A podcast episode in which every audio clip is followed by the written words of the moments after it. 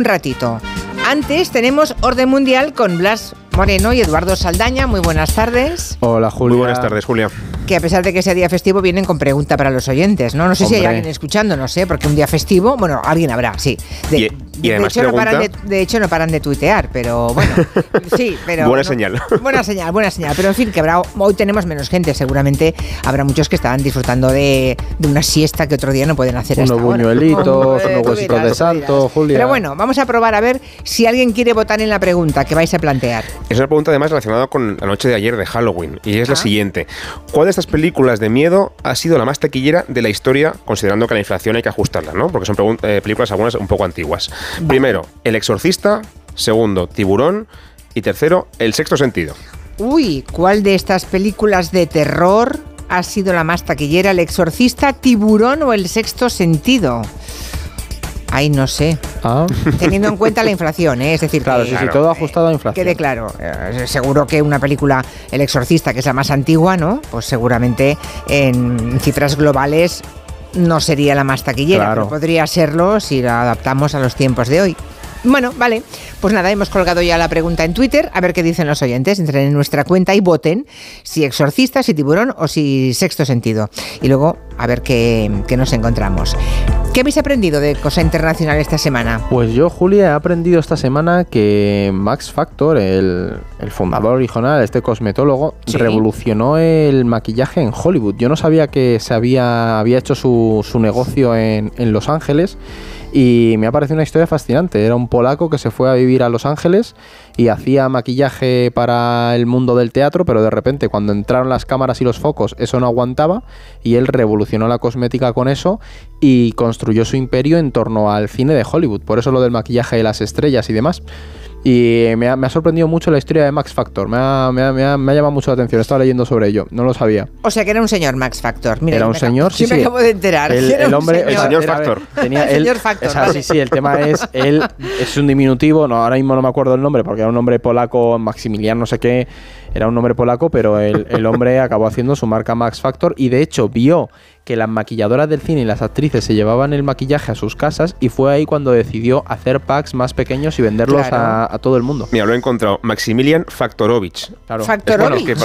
Es, bastante. voy a cortar un poco de lo que sobra. voy a hacerlo fácil. Sacó la parte que era evidente que su origen era americano y ya está. Max Factor. Mira por dónde. Pues nada, encantada, señor Factor, de haberle conocido. y, tú, Blas, qué has aprendido? Pues yo acabo de aprender contigo que España es una, potencia caramelística, que esto yo no lo sabía, me ha ah, parecido muy interesante.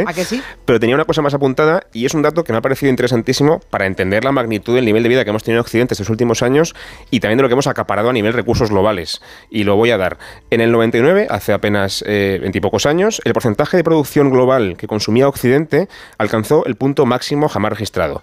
Una sexta parte de la población global, es decir, la población occidental, empleaba nada menos, Julia, que cuatro quintas partes de la producción mundial de servicios y de bienes. Madre mía. O sea, solamente Occidente ¿eh? consumíamos 8 de cada 10 cosas que se producían a nivel, bueno, pues bienes, servicios, todo. Qué barbaridad. Para que luego dudemos que estamos en la parte rica del mundo, ¿eh? Ha cambiado a pesar de todo. Ha empezado a cambiar eh, también un poco por la demanda creciente de países en desarrollo, sobre todo China. la clase media china que es. Claro, pero también para que veamos que no nos puede extrañar que países, eh, digamos, bollantes y crecientes reclamen parte del pastel, porque es que hemos acaparado demasiado durante mucho tiempo. Mm. Bueno, vamos al tema central de hoy, porque que no puede ser otra cosa que, que lo que está ocurriendo en la franja de Gaza. Ayer, seguro que todos los oyentes lo saben y habrán visto imágenes que les habrán conmovido y consternado, el ejército israelí bombardeó nada menos que un campo de refugiados, el de Jabalia. Eh, según las Fuerzas Armadas israelíes, había allí objetivos militares en la zona. Algo dijeron de que había un miembro de Hamas importante, un comandante de Hamas. Pero bueno, o sea, para, para dar con un comandante, con un miembro de Hamas, no les importó llevarse por delante la vida de decenas y decenas de civiles, la mayoría de ellos criaturas. La verdad es que el ataque ha dejado imágenes estremecedoras.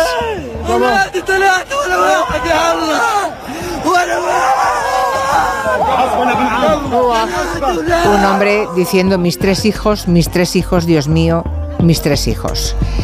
Bueno, ah, ¿cómo ha justificado o cómo ha explicado Israel una operación tan salvaje e indiscriminada contra la población indefensa? Como esta. Tan injustificable, ¿no, Julia? En mi opinión. Me parece que es muy difícil justificar a nivel. claro. Es injustificable. Pero bueno, Israel tiene sus argumentos y son los que tú apuntabas. El ataque, según ellos, pretendía acabar con la vida de un tal Ibrahim Biari, que es un comandante militar de, de Hamas, de los más importantes, y aseguran que lo han conseguido. Han matado a Biari y también a otros miembros de la cúpula militar de Hamas.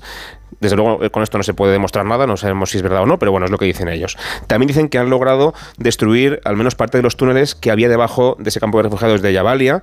Tampoco se puede demostrar, pero bueno, es lo que dice Israel. El problema es el de siempre, que para hacer esto han bombardeado indiscriminadamente un campo de refugiados lleno de civiles indefensos y, como tú decías, se calcula que han podido morir decenas de personas en ese, en ese ataque. Hay que considerar que Jabalia es el segundo campo de refugiados más grande de los ocho que hay en Gaza, que la población de Gaza casi toda o buena parte de ella es de origen refugiado de guerras anteriores.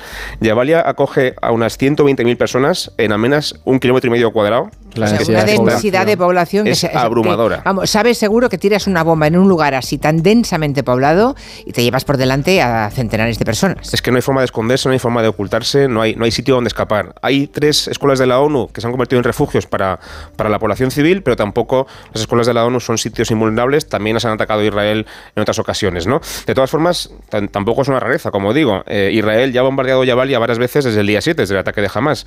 Hubo bombardeos, entre otros días, el día 9, el día 12, el 19 y el 22, y hoy también han vuelto a bombardear ese mismo sitio. ¿El mismo lugar otra vez? Sí, O sea que lo de ayer es verdad que fue mucho más grande que otras veces, pero que no es una excepción en ese sentido. Es curioso porque la, brutalidad de este ataque ah, ha sido tal que ha, movido conciencias y se están sucediendo mm, reacciones internacionales de las que hay que hablar. Ah, no hay ninguna todavía que yo sepa de la civilizada Europa, pero sí en América, ¿no? Países como Colombia o como Chile han llamado a consultas a los embajadores israelíes, que es un poco el primer paso. Y luego está Bolivia, que Bolivia directamente dijo que rompía relaciones con Tel Aviv. Hacemos conocer nuestra decisión como Estado plurinacional de Bolivia de romper relaciones diplomáticas con Israel. Asimismo, exigimos el cese de los ataques en la franja de Gaza que ya han provocado hasta ahora miles de víctimas fatales civiles y el desplazamiento forzado de palestinos. Bolivia rompiendo relaciones, Colombia y Chile llamando a consultas a los embajadores israelíes. Luego tenemos a Blinken, el secretario de Estado norteamericano, que dice que va a viajar a Israel este viernes, que por cierto, ayer, no sé si lo escuchasteis, estábamos aquí en directo sí, yo lo escuché justo en directo, Julia. con Agustín Alcalá, y vimos cómo, eh, bueno, escuchamos, estamos en que la se le fue a Agustín en la Exacto, cómo le increparon en el Senado, ¿no? Eh, de pronto una voz al fondo donde estaba Blinken dijo, parad el genocidio de Gaza. Bueno, también hemos visto a Barack Obama decir una obviedad, algo de perogrullo, pero que tiene valor en este momento, que lo diga Obama, ¿no? Dijo, no hay, uh, se puede defender perfectamente el derecho, los derechos humanos de los palestinos sin que nadie nos pueda llamar eh, antisemitas. O sea, no es antisemita estar ah, a, favor de los derechos humanos de los palestinos. Es ¿eh? que ahí, Julia...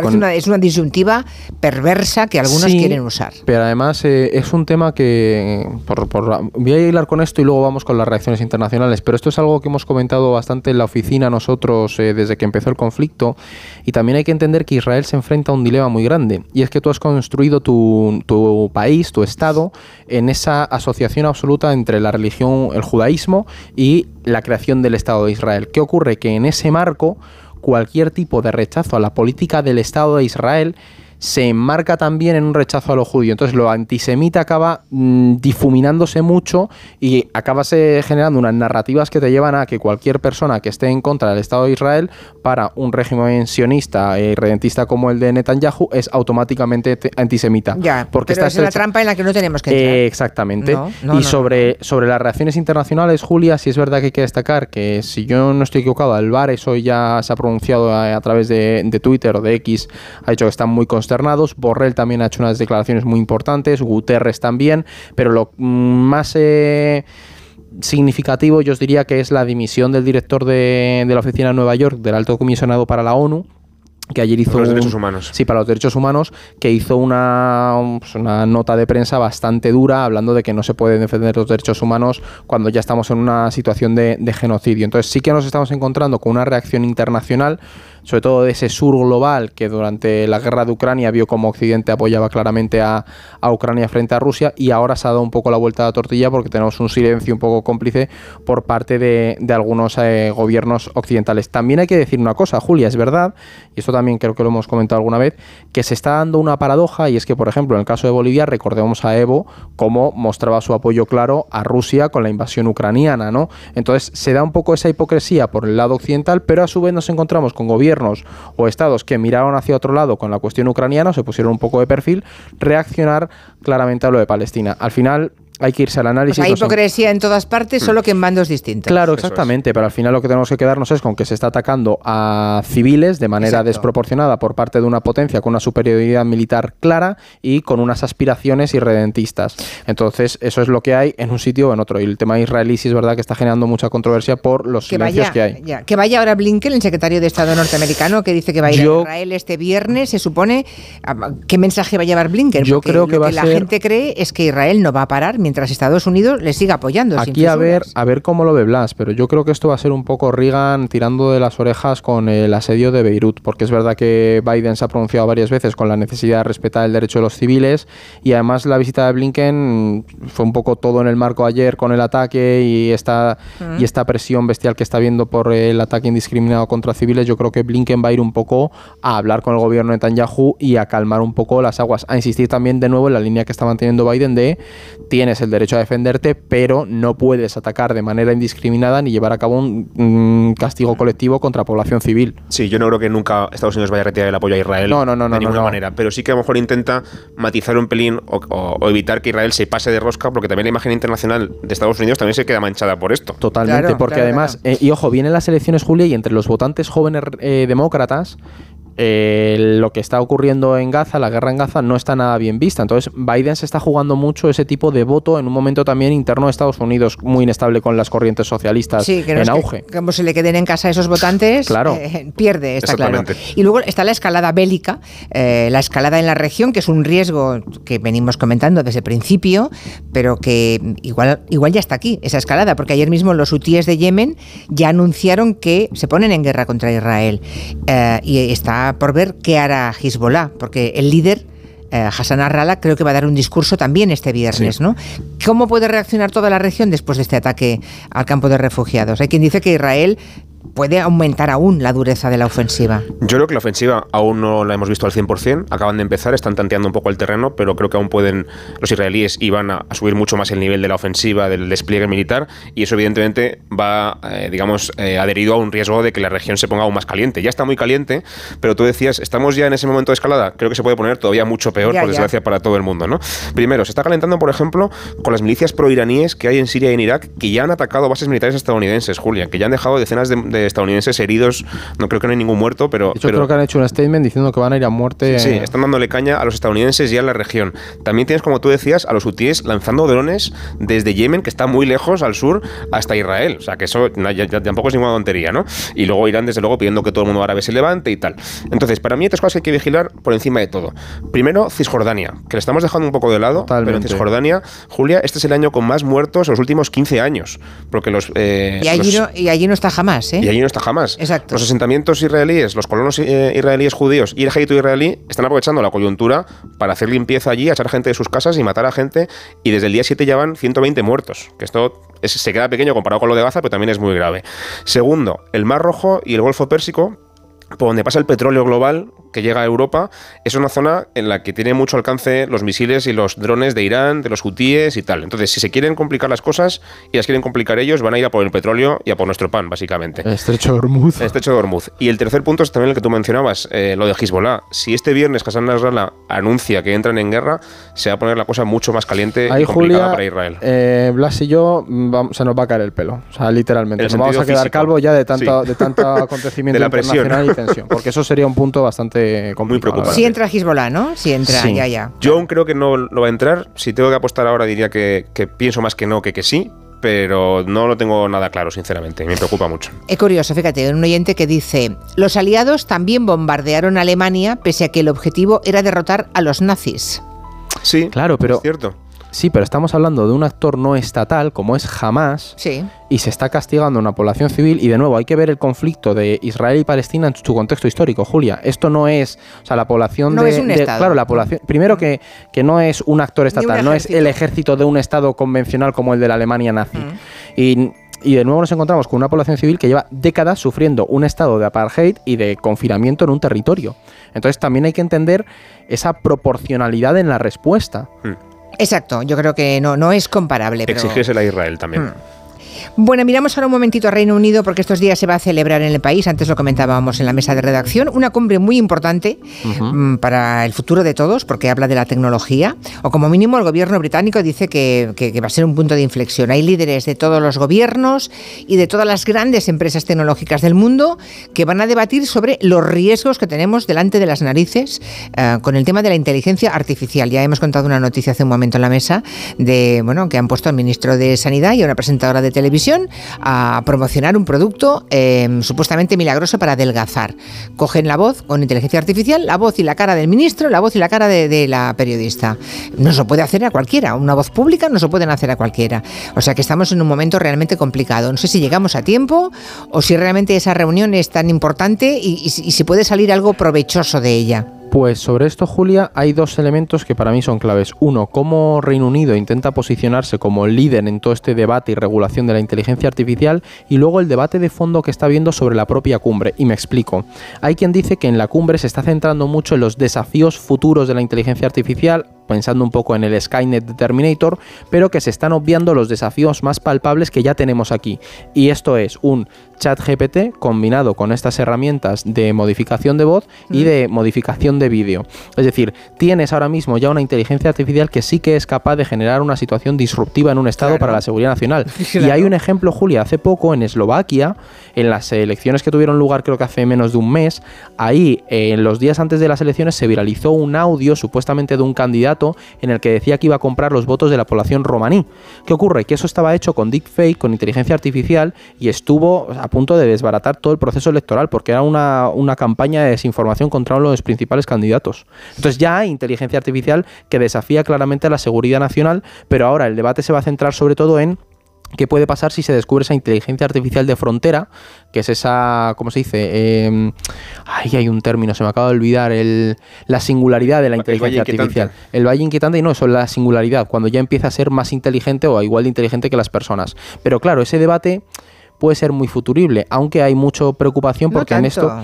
El problema, Julia, está en no que... No falta tanto, ¿eh? O sea, con dos toques más de perfeccionamiento no habrá quien distinga la realidad de la mentira. Eso por supuesto, claro, pero al final puedes seguir necesitando la presencia de un ser humano para programar esa inteligencia artificial. El gran reto está en cuanto vaya sola, pero también hay un problema y es que en esto, al contrario que con las armas nucleares, aquí hay empresas privadas desarrollando esa inteligencia artificial. Entonces los estados empiezan a, a temer que qué puede pasar si de repente esa inteligencia artificial está en manos de una gran tecnológica que descubre esa singularidad en la inteligencia artificial y bajo qué criterios está programada esa inteligencia artificial, cuál es el objetivo de esa inteligencia artificial, cómo se la enseña y qué control tienen los estados sobre ella. Hay mucha chicha detrás del, del, desarrollo de la inteligencia artificial. Y mucho horror que nos queda por ver, me temo, ¿eh? Sí, sí, Muchas mentiras. En, poco tiempo ya no sabremos qué es verdad y qué no lo es. No, con, la guerra de, Israel también lo hemos visto, ¿eh, Julia? Hay imágenes y audios que se movieron que no éramos capaces el de distinguir. No, Por eso, por eso es tan fácil manipular a todo. Esto? Pero así de esa forma poder es que se puede manipular a todo el mundo todo el tiempo. Sí, pero ahí la clave va a ser pues mm, generar vías y canales pues de verificación y educar mucho a la gente, pero el problema es que llegas a decir, pues nada es verdad, todo es mentira, vives en un estado en un poco un limbo, ¿no? de hmm. informativo, es un reto tremendo, sí. Que siempre aprovecha a la gente más indeseable, claro. claro. Bueno, Estados Unidos y China Venga, hay una historia ahí, con eso acabamos, eh, muy curiosa, porque juraría que están acercando posiciones, están recuperando incluso los contactos diplomáticos, ¿no? Ah, hay un encuentro programado entre Biden y Xi Jinping, el presidente, el mes que viene. Hace, no sé, hace medio año, un año, no hubiéramos dicho que tal cosa era posible, ¿no? Parecía impensable, ¿no, Claro. Estaban a, tortas prácticamente. ¿Se ha acabado la tensión entre los dos gigantes o qué está pasando? Bueno, en el fondo no. Lo que están haciendo son dando pasos eh, hacia normalizar un poco la relación, a, seguir hablando, digamos, o volver a hablar. El más importante que se ha dado ha sido la visita del ministro de Exteriores chino, Wang Yi, a Washington la semana pasada. Creo que es la primera vez que viajaba a Estados Unidos desde 2018. O sea, prácticamente en toda la, era Trump no había viajado a Estados Unidos eh, el ministro de Exteriores chino. Y también ha habido visitas de estadounidenses importantes a, China. Eh, Chuck Schumer, que es el líder demócrata del Senado, eh, y, y, Gavin Newsom, que es el gobernador de California y una persona muy en auge, digamos, en el Partido Demócrata, han ido a China últimamente, se han reunido con Xi Jinping y han tenido, bueno, una calidad, o sea, una, una calidez bastante reconocida dentro de China, ¿no? En ese sentido. Todos esos son pasos para preparar la visita de, de Xi Jinping a San Francisco, a esa cumbre del Foro de Cooperación Asia-Pacífico, donde se va a reunir con Biden por fin, eh, hace ya meses que no se veían. ¿Qué significa todo esto? Bueno, la tensión en el fondo sigue. Sigue, por ejemplo, por el tema de Taiwán, por el tema de la guerra tecnológica y de los chips, también por la alianza que tiene China con Rusia, por ejemplo, ¿no? Pero es verdad que es importante que estas potencias grandes, poderosas, hablen de vez en cuando, que se lleven mal, reconozcan que tienen cosas en las que están en desacuerdo, pero sigan hablando, porque si no hablan, mm, por ejemplo, pasa alguna cosa gorda en Taiwán y no hay ningún canal abierto para, para dirimir el problema, ¿no? Así que la tensión sigue, pero está bien que hablen, aunque sea, aunque sea así. Mientras hablan, no, mientras hablan, no matan, ¿eh? Claro. Eh, o si se tienen que matar, por lo menos se llaman por teléfono antes y se avisan. Exacto, exacto. es importante que haya comunicación. Cuando hay comunicación verbal ya es otra cosa. Bueno, para acabar, que es muy tarde ya, vamos a ver qué han dicho los oyentes a la pregunta que hemos planteado. ¿Cuál de las películas de terror eh, siguientes ha sido la más taquillera? ¿El exorcista, tiburón o el sexto sentido? Estoy viendo que se han tirado al mar los oyentes. Y dicen que tiburón, lo dice además un 54,5% de los oyentes. La película de miedo más taquillera de la historia. Le sigue El Exorcista con un 32,1% de, de los votos y en último lugar El Sexto Sentido con un 13,5% de los votos. ¿Y bien? La respuesta correcta es Tiburón. Lo ha acertado, Julia. ¿eh? Tal cual. Tiburón primero, luego el exorcista y luego sexto sentido. Se calcula que Tiburón ha hecho más de 2.000 billones de dólares de recaudación ajustándolos a la inflación, eso sí. 2.000 millones, madre mía. Pensábamos que se iban a equivocar porque mucha gente no mete Tiburón como peli de terror, ¿eh? pero no, no. Han estado eh, bien. Sí, es que de hecho yo iba a decirlo, ¿eh? Cuando habéis dado las tres películas, digo, hombre, no sé si Tiburón la pondría en Se ha quedado un poco vieja, ¿no? Pero bueno. Ahora a lo mejor da menos miedo, pero en su momento hubo mucha gente que le dio bastante mal rollo tiburón, ya, ¿eh? Ya, ya. Bueno, en fin, que han acertado los oyentes, que os han pillado el truco. ¿eh? el 54%, nada menos. Bueno, pues nada, hasta la semana que viene. Un abrazo. Adiós, adiós.